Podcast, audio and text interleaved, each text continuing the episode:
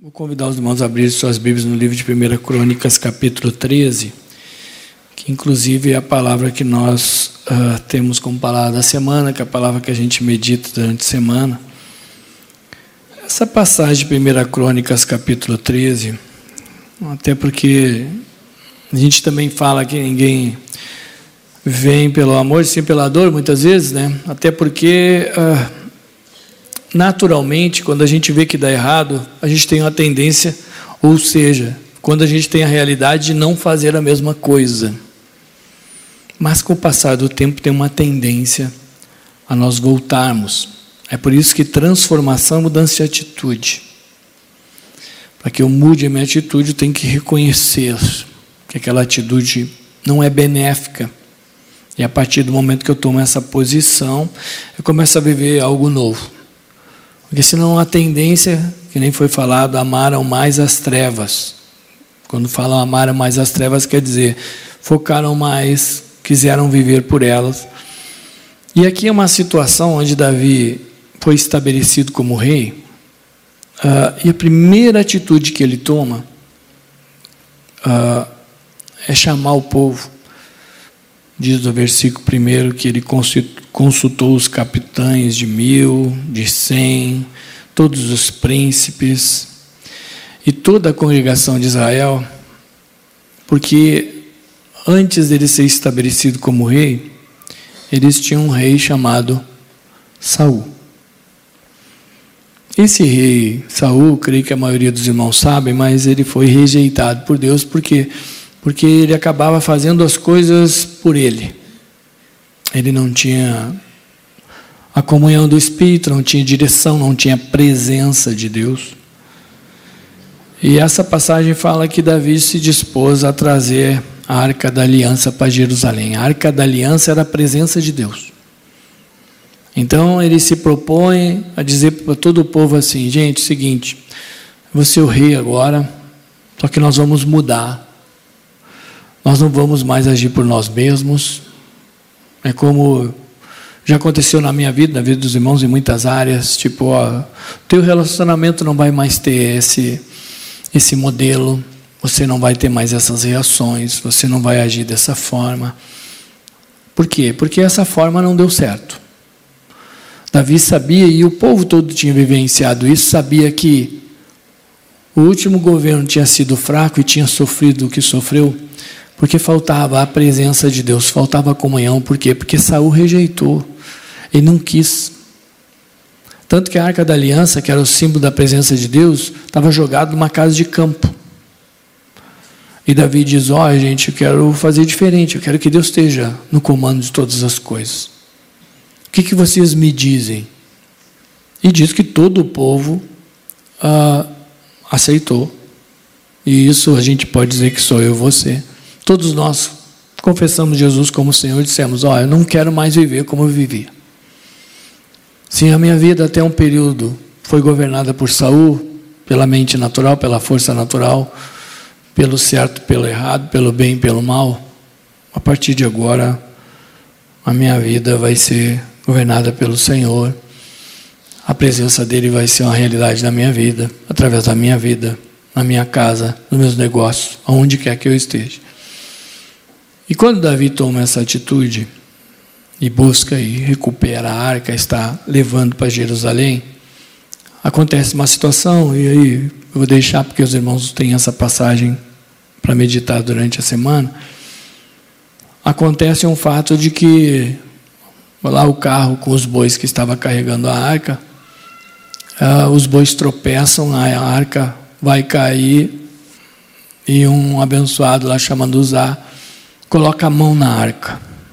Isso é importante para a gente entender o que, que Deus quer falar comigo, com você, em relação a essa nova aliança, em relação a isso que ele fala através dos símbolos, que é a arca da aliança, que é a presença de Deus, o que, que ele quer dizer hoje. Né?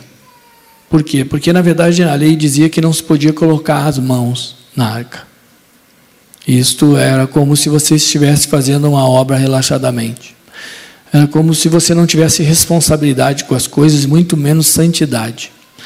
Então, logo quando eles começam e tomam a atitude de mudar suas vidas, de ter o governo, de ter a presença de Deus, de fazer as coisas como Deus quer, logo depois dá uma situação e Deus uh, cria essa oportunidade de mostrar para eles que Deus não ia deixar, não ia permitir que aquela obra fosse feita uh, relaxadamente, ou seja, sem santidade, sem busca realmente. E usar acaba morrendo. E isso traz um, um, um movimento a todo o povo, porque o povo estava indo cantando, louvando, faceiros, pulando, e aquela situação traz um temor para eles. E esse temor, por um breve momento, é interrompido aquele propósito de levar a arca de volta para Jerusalém. E acabam então, Davi acaba determinando que a arca deva ficar, está relatado no versículo 14 uh, com a família de Odé de Edom. Então, naquele momento, Davi disse: Calma aí, gente, vamos aquietar, vamos buscar o Senhor, vamos, a arca vai ficar aqui na casa dessa família. E aí depois nós vamos continuar. Sempre na nossa vida com o Senhor, quando nós tomamos uma atitude, e todos nós já tomamos essa atitude, por quê? Porque a gente já viveu no governo de Saul. Você já viveu no governo de Saul? Já viveu uma vida independente de Deus? Já viveu tomando as decisões que você quis tomar e eu também. E essa vida de independência, ou seja, essa vida fora, sem a presença de Deus, trouxe a fraqueza. Assim como aconteceu naquela época, acontece comigo com você, da mesma forma. A gente vai por um período, às vezes muitos anos, mas chega no momento que a gente não aguenta mais. E a gente abre o nosso coração, recebe a presença de Deus, que é a arca do Senhor, e as coisas começam a mudar, por quê? Porque tudo tem um propósito e foi colocado aqui. Com todas essas situações, Deus trabalha no povo, traz um temor para o povo, dizendo: calma aí, vocês vão fazer, mas vocês não vão fazer do mesmo jeito que vocês faziam antes, só com o nome. Agora eu sirvo o Senhor. Eu sirvo o Senhor, mas vivo do mesmo jeito.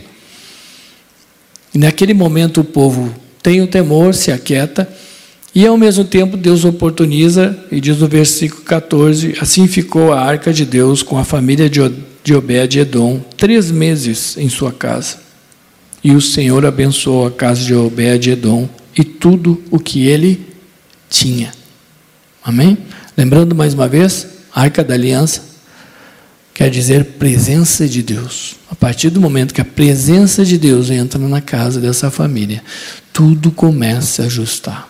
A partir do momento que Davi vem para o povo e diz: gente, vamos mudar a nossa vida, vamos ser transformados, vamos viver diferente, o Senhor começa a trazer novidade de vida, ao mesmo tempo continua, muitas vezes, como ele fez, trazendo esse temor, que é o por isso que muitas vezes algumas coisas, algumas situações se levantam na nossa vida.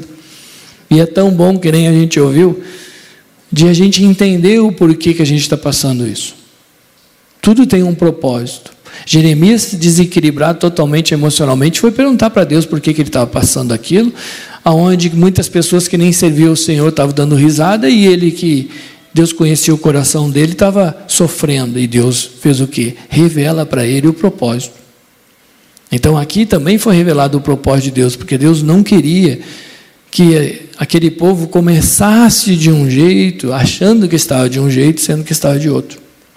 Então Deus continua trabalhando como trabalha na minha vida, na tua, que, que é a igreja, nós somos a igreja. Ele vai nos dar aquela graça de dizer, viu como é bom, agora as coisas são diferentes. Quantas coisas Deus já mudou e já transformou na minha vida e na tua? Muitas, né? Quantos livramentos, né? Quantas libertações. Mas Deus tem muito mais, irmãos. E muitas vezes parece que a gente se acomoda. A gente acha, ah, mas é assim mesmo. Todo mundo vive assim. Não, Deus quer. E tem mais. Mais hoje, mais amanhã, Ele vai mexer. Ele vai mexer em prol de edificar, em prol de curar, em prol de transformar. Se ele mexer, se não mexesse na minha vida, você acha que eu estava aqui? Vou falar por mim. Posso falar pelos irmãos também? Amém? Se Deus não mexesse, você estaria aqui? Não estaria. E se Deus não mexer, você permanece aqui? Também não. E é por isso que Deus O povo só estava saindo com a arca, ele já deu. Para aí. Vamos dar uma sacudida nesse povo para eles entenderem realmente que agora vai ser tudo diferente. E quando a gente fala que vai ser diferente, irmãos, é um diferente para melhor. Glória a Deus. É um diferente para edificação. Jamais Deus vai fazer algo para destruir a mim e a você. Ele destrui o mal que está em mim e em você. Só que muitas vezes a gente está num momento de dificuldade, o que, que a gente acha? Que é para a morte. E Deus disse: não é para a morte, é para a vida. Porque se eu não faço assim, vocês já já estão indo lá pulando, saltando, dançando e daqui a pouco já estão fazendo o que vocês querem. Ao mesmo tempo, quando a arca fica na casa daquela família, a família toda é transformada. Então você vê que Deus tem um propósito em todas as coisas inclusive naquilo que de repente a gente acha que deu errado. Os planos de Davi, de todo o povo, era o quê? Levar a arca para Jerusalém. Deus disse: não, vou atrasar três meses, vou resgatar aquela família ali. Esses abençoados aqui da família de Obed-Edom receberam a arca e receberam a transformação. Você já recebeu também. Você recebeu? Se não recebeu, vai receber hoje. Por quê? Porque a presença de Deus, irmãos, eu recebo. Ele chega e bate, ei, posso entrar? Posso ficar aí? Posso fazer morada aí? A gente sabe aqui, fala no período de três meses, por quê? Porque na verdade o propósito era retornar. Mas, ao mesmo tempo, quer dizer que quando Deus entra do jeito que está, não fica. Amém? É por isso que a gente precisa muitas vezes até rememorar e abrir o nosso coração e dizer: Senhor, eu quero a tua presença na minha vida. Porque se eu não tiver a presença de Deus, eu não tenho mudança, irmãos. E tem coisas que a gente se acostuma. A gente acaba se acostumando. Mas Deus não quer que a gente continue acostumado ou conformado. É por isso que ele diz: não se conforme com esse mundo, com esse século, com essas circunstâncias, mas seja transformado pela renovação do teu entendimento. Avalia quando você vivia sob o governo de Saul. Você era fraco. Onde você estaria se, se fosse Saul governante? se fosse a carne, se fosse as tuas vontades, se fosse as tuas decisões. A partir do momento que o Espírito estabelece Davi, Davi diz: do jeito que está, não vai ser mais. Agora nós vamos, vamos restituir a presença de Deus e consulta todo o povo. E por que, que o povo quis? Porque ele viu que do jeito que está não dava. Gente, a gente está sempre falando: olha o jeito que está esse mundo. Você vai estabelecer uma família modelo do mundo, modelo de Saul. Você vai querer criar os seus filhos no modelo de Saul? Você vai querer cruzar com todas as adversidades no modelo de Saul? Não dá. A gente precisa realmente parar e, e dizer, gente, vamos junto, vamos ser transformados, vamos restaurar, vamos restituir a presença de Deus na nossa vida. Deus está dizendo para mim para você: você pede, porque todo que pede recebe, que busca encontra. Porque Deus bate a porta, aquele que abre, ele entra. Deus está dizendo para mim para você: eu quero fazer parte da tua vida. Eu não sei qual é a área que de repente você ainda não abriu. Pode ter, eu tenho. Áreas que Deus precisa realmente tomar o governo. A gente tem que buscar. A primeira posição, a primeira situação para você ter transformação é tomar posição. Eu quero. E eu dou essa liberdade, Senhor. Posso deixar a arca aí? Pode deixar. Você quer ficar com a arca da aliança aí? Quer a presença de Deus? Obed-Edom. Pode deixar ela aqui. Deixa ela aqui, não tem problema. Eu cuido dela. Amém? E olha a benção que foi. A palavra é muito clara e diz: e o Senhor abençoou a casa de Obed-Edom e tudo o que ele tinha. Tudo. A bênção vem completa. Amém? Vamos colocar em pé? Pode ser? Posso convidar os levitinhos? Gente, é uma benção, né? Essa é uma passagem que o Senhor me deu nessa noite. Hoje pela manhã eu estava compartilhando, eu estava ali lembrando de novo da, e vinha. Ela é uma passagem que ela não deixa de ser um convite para mim e para você. Porque Davi, quando foi consultar as pessoas, quando foi consultar os, os príncipes, os, os líderes da congregação, ele não estava mandando, ele estava perguntando se eles queriam. Eu creio que o Espírito está perguntando para mim e para você. Você quer continuar naquela linha? Você quer continuar no governo de Saul? Você quer continuar seguindo os teus prazeres? Seguindo aquilo que você acha que é certo? Seguindo a tua própria vontade? Ou você quer mudar? Você quer mudar o governo da tua vida? É isso que Deus está falando para mim, para você hoje.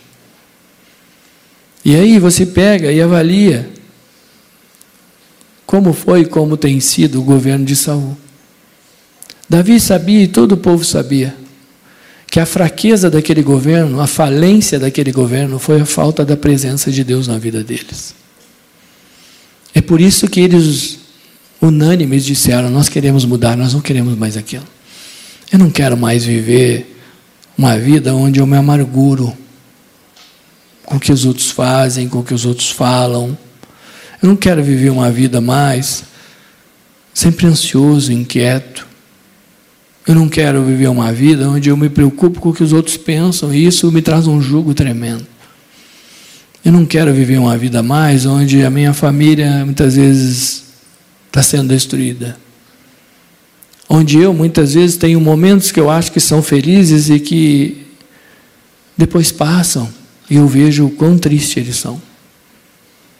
E é isso que Deus está dizendo para mim e para você. Você pode mudar isso. Mas você tem que tomar a decisão. Você tem que dizer. E é por isso que nós estamos sendo consultados hoje. Você quer trazer de volta a arca da aliança? Você quer trazer a presença de Deus para a tua vida? Se você sentir paz, irmãos, feche teus olhos, é o momento de cada um de nós com Deus, e Deus vai falar com você. Ele sabe as deficiências e, e nós sabemos também. Você quer continuar nessa linha ou você quer ser transformado? Qual é a decisão que você vai tomar hoje? Lembre-se que quando nós abrimos o nosso coração e aquela família abriu o coração para entrar a arca do Senhor, Deus o abençoou e a gente sabe que a bênção de Deus é tudo que Deus tem para nós. Não é que você não vai ter dificuldade, bem pelo contrário. Você vai ter, a palavra de Deus é clara e diz que vai ter, mas isso não vai te dominar. Porque da mesma maneira que o Senhor venceu, nós vamos vencer. Porque é por isso que ele disse: No mundo tereis aflições, mas tenha bom ânimo, eu venci. Sabe essas situações que tanto te incomodam? Eu já passei. Eu sei que dói. Eu sei que muitas vezes dá vontade de desistir. Eu sei que isso aflora o teu emocional, porque muitas vezes o amor de Deus nos constrange. E esse constrangimento aflora a área emocional, mas a área emocional não transforma ninguém. O que transforma é espiritual. É a obra de transformação de dentro para fora, da gente clamar e dizer para Deus: Deus, eu quero, Senhor. Eu quero sentir a tua presença na minha vida, na minha casa, nos meus negócios. Eu quero restituir isso, eu quero restaurar isso na minha vida. Porque nos dias de Saul, nada dessas coisas edificavam a minha vida. Bem pelo contrário. Elas trouxeram problemas que hoje eu tenho que lidar. Problemas pelas minhas decisões errôneas, pelos caminhos que eu trilhei por mim mesmo. Mas assim como todo o povo, assim como Davi, Senhor, nós queremos restaurar, Senhor. Queremos concordar. Que todos nós vamos fazer isso. Porque assim como isso pareceu justo aos olhos de todo o povo, isso nos parece justo, é isso que nós queremos. E nós queremos, Senhor, não só para nós, mas para toda a nossa casa, para todas as pessoas que convivem conosco. Mas nós sabemos também que inicia por nós. Nós estamos aqui em nome de Jesus, reunidos assim como Davi reuniu todo Israel naquele momento, para trazer a arca do Senhor de volta. Restitui a alegria da tua igreja, Senhor. Alegria na qual a tua palavra diz que é a nossa força. Alegria da salvação alegria da tua presença na nossa vida. Porque assim tu diz na tua palavra que não importa onde nós andarmos, ali tu estaria conosco.